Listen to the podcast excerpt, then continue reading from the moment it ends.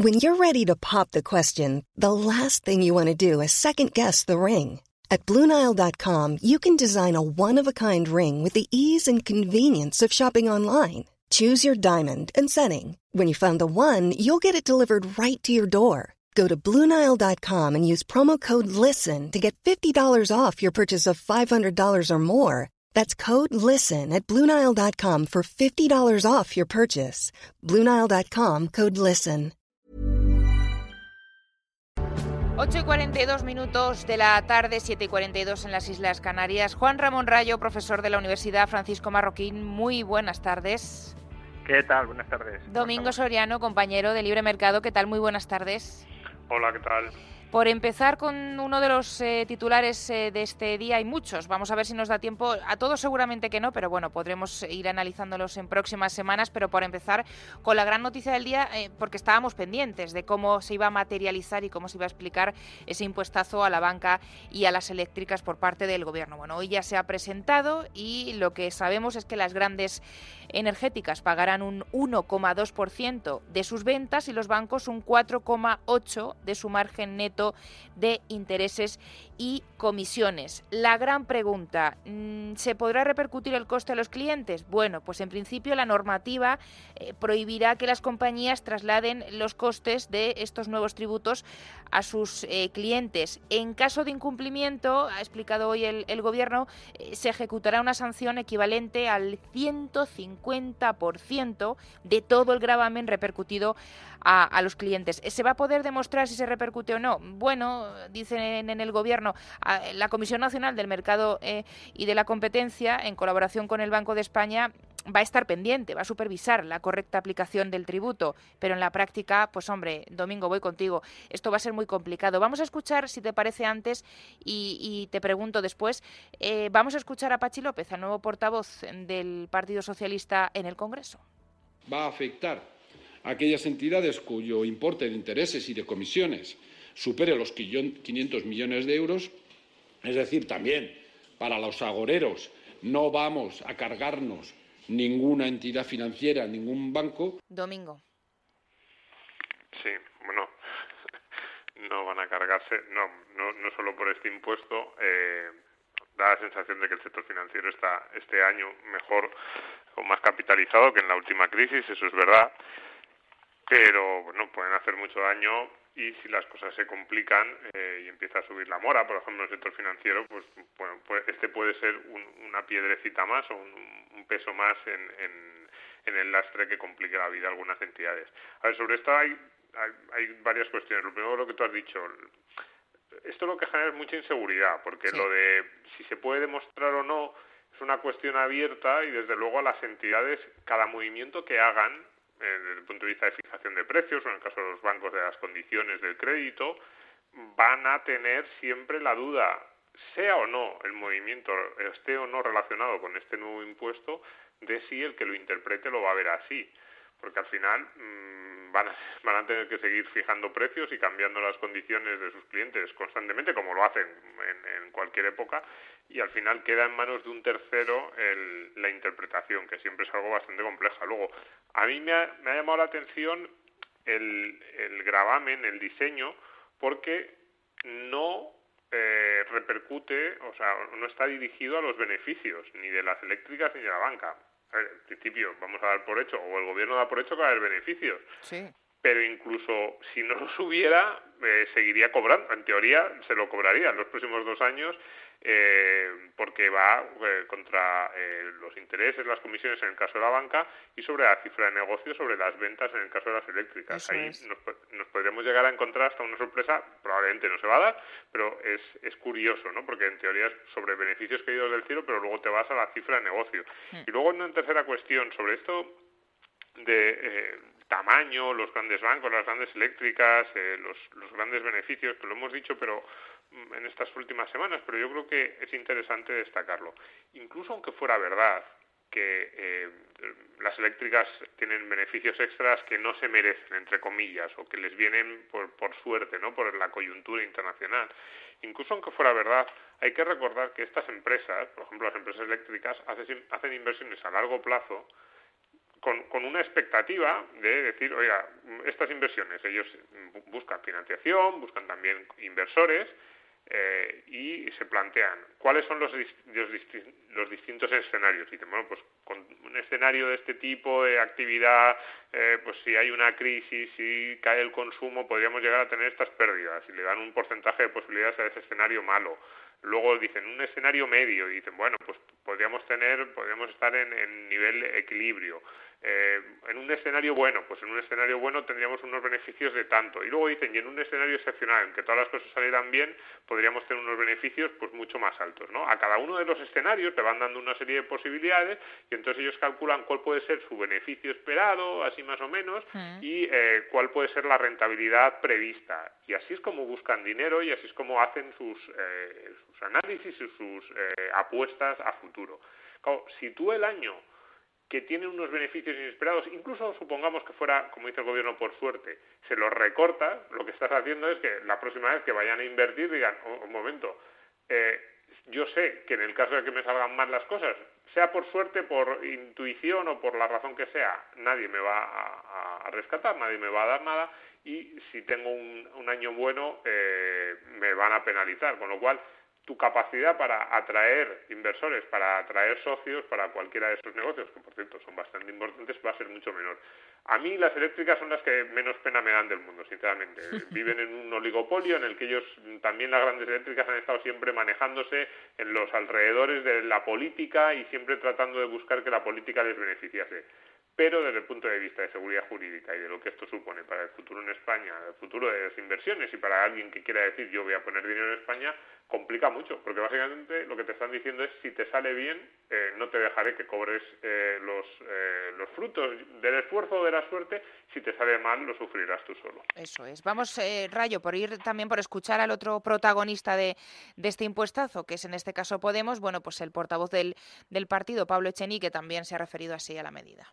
No puede ser que la consejera delegada de Bankinter, la señora Dancausa o, Ignacio Sánchez Galán, el presidente de Iberdrola, se rían de la gente cuando, en fin, ellos tienen sueldos millonarios y la gente le está costando muchísimo llegar a fin de mes. Nosotros no lo vamos a permitir. Rayo, ¿qué te ha parecido? Porque hoy ya hemos conocido la, letra pequeña de la, de la, medida y los detalles concretos de este impuestazo.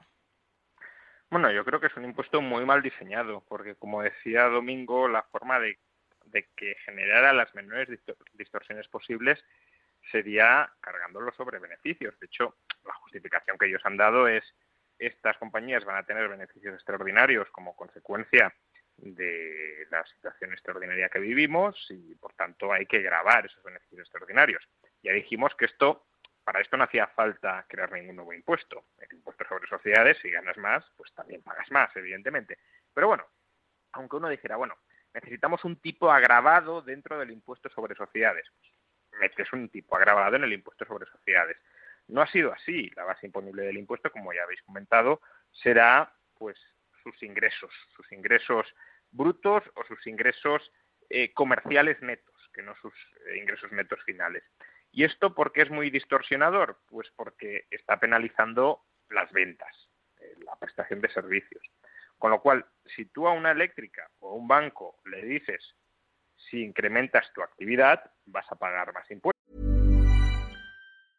Hey, I'm Ryan Reynolds. Recently, I asked Mint Mobile's legal team if big wireless companies are allowed to raise prices due to inflation. They said yes. And then when I asked if raising prices technically violates those onerous two-year contracts, they said, what the f*** are you talking about, you insane Hollywood ass?"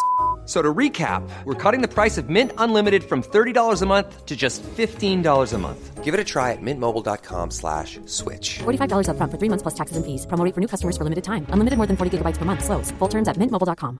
Life is full of awesome what ifs and some not so much, like unexpected medical costs. That's why United Healthcare provides Health Protector Guard fixed indemnity insurance plans to supplement your primary plan and help manage out-of-pocket costs. Learn more at uh1.com. Hey, it's Paige DeSorbo from Giggly Squad. High quality fashion without the price tag. Say hello to Quince.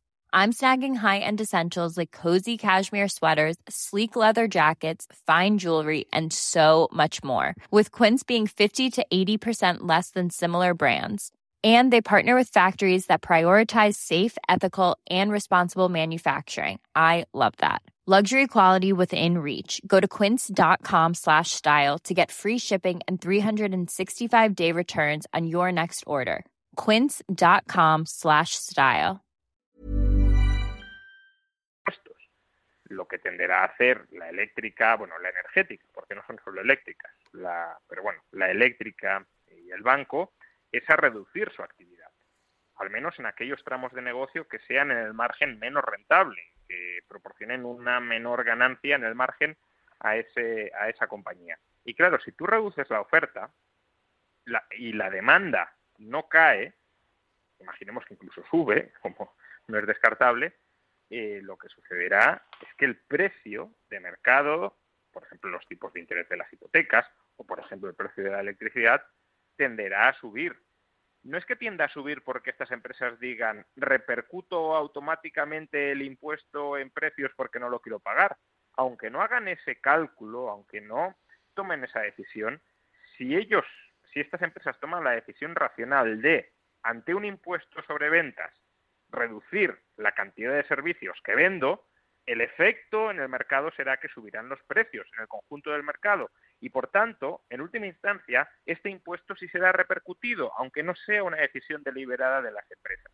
Y esta repercusión o esta traslación del impuesto, eh, que bueno, sobre el texto legal se penaliza con una sanción del 150%, eh, no es comprobable, no es verificable. Ya lo explicamos la semana pasada si un banco da menos hipotecas y los tipos de interés de las hipotecas, precisamente porque da menos y, los que quieren una hipoteca compiten entre ellos, suben hasta el 3, 3,5%, tú no puedes decir que ese banco ha subido las hipotecas porque está repercutiendo el impuesto. No tienes ninguna base para opinar eso. Puede ser que haya subido el tipo de interés de las hipotecas porque considera que los tipos de interés en Europa van a subir durante los próximos 30 años y como el banco se va a financiar va a financiar esa hipoteca eh, diariamente o mensualmente o anualmente durante los próximos 30 años, pues está trasladando sus expectativas, que son suyas de tipos de interés futuros, al tipo de interés de las hipotecas.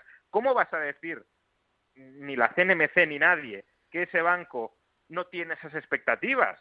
¿Cómo vas a demostrar que no las tiene? Y si el banco alega que las tiene, ¿cómo vas a rechazar ese argumento y decirle que en realidad te está repercutiendo el impuesto? No lo puedes hacer.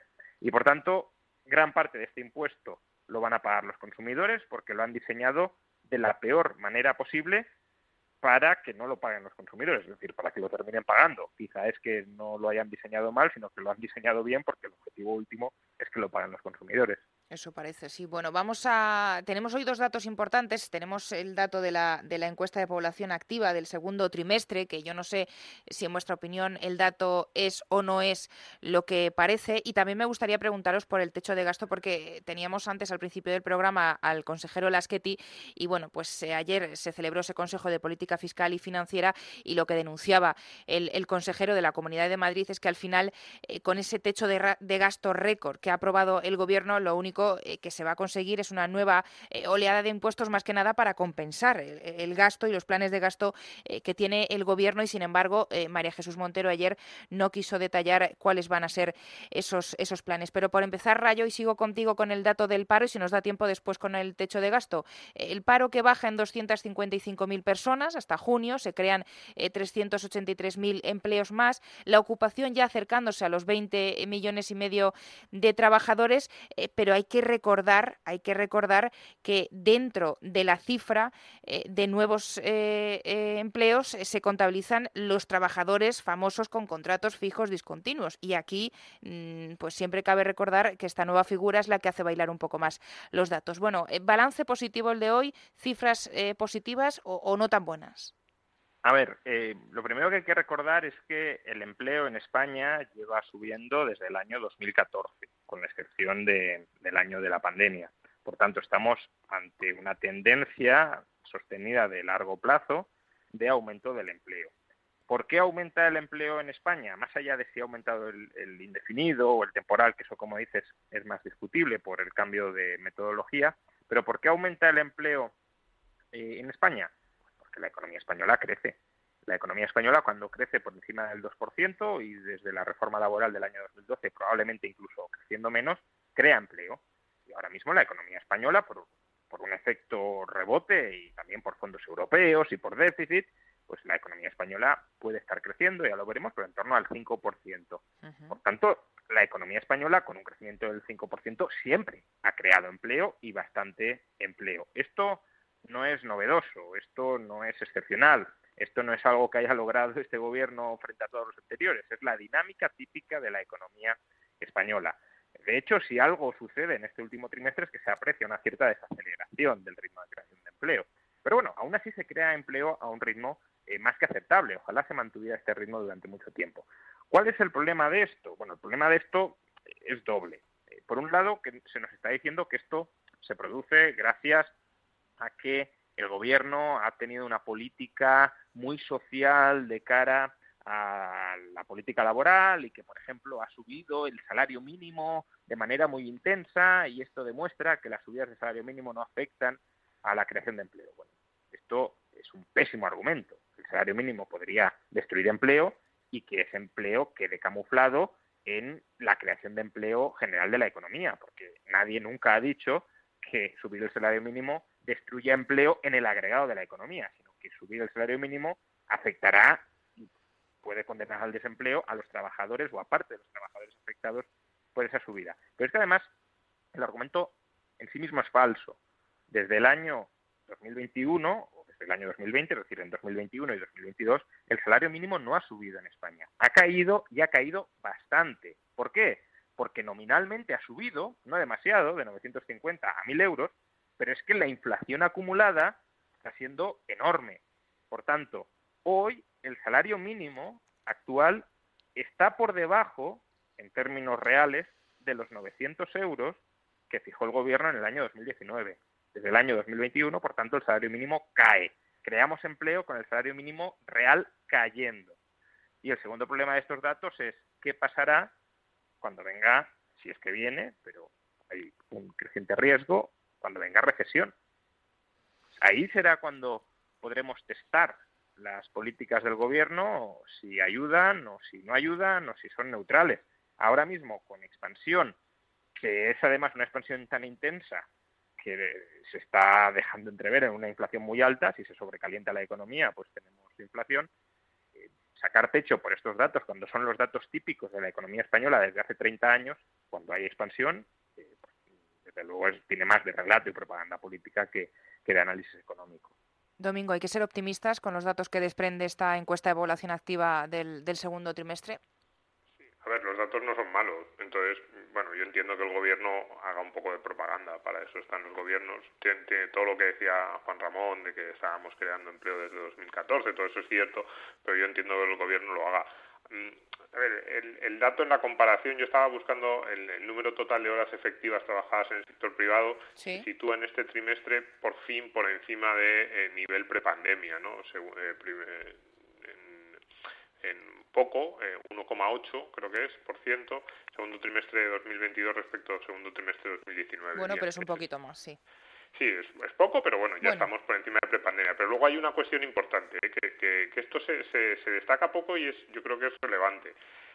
Si tenemos un nivel de empleo récord, bueno, no todavía no récord, pero cerca de los máximos y por encima del que teníamos en 2019, pero el PIB de España todavía no ha recuperado los niveles de 2019 y desgraciadamente somos el único país, bueno, el único no, pero somos el país de la eurozona y de los con, los que nosotros nos comparamos al que todavía más le, le falta por llegar a los niveles de 2019, quiere decir que el nivel de empleo que estamos creando, incluso con esas horas trabajadas que ya estamos ligeramente por encima de las de ese año, eh, los trabajos eh, no están siendo de la calidad o, digamos, la productividad no está acompañando a esa generación de empleo. Es decir, porque al final dices, bueno, entonces estás generando menos PIB, menos producción, con más empleo del que tenías entonces. Entonces, ¿qué tipo de trabajos, qué, qué, está pasando con la productividad? Que siempre ha sido el gran problema de la economía española. Los últimos 20 25 años de la economía española son un drama en términos de productividad. No somos capaces de hacer mm, más con lo mismo o, o de, eh, o de hacer lo mismo con, menos recursos, siempre al final no, no, conseguimos eh, mejorar esas cifras y no da la sensación de que ahora tampoco lo estemos consiguiendo, ni siquiera en esa economía sobre recalentada, que yo estoy de acuerdo con Juan Ramón, y en esa situación de crecimiento pospandémico. Es decir, la productividad sigue estando ahí, sigue siendo el gran interrogante y estos datos de empleo casi confirman eso eh, y es para mí es el, el gran el, gran problema ahora, el gran nubarrón, digamos, hay un gran nubarrón de, desde el punto de vista eh, exterior, eh, la inflación, en la coyuntura, ¿no?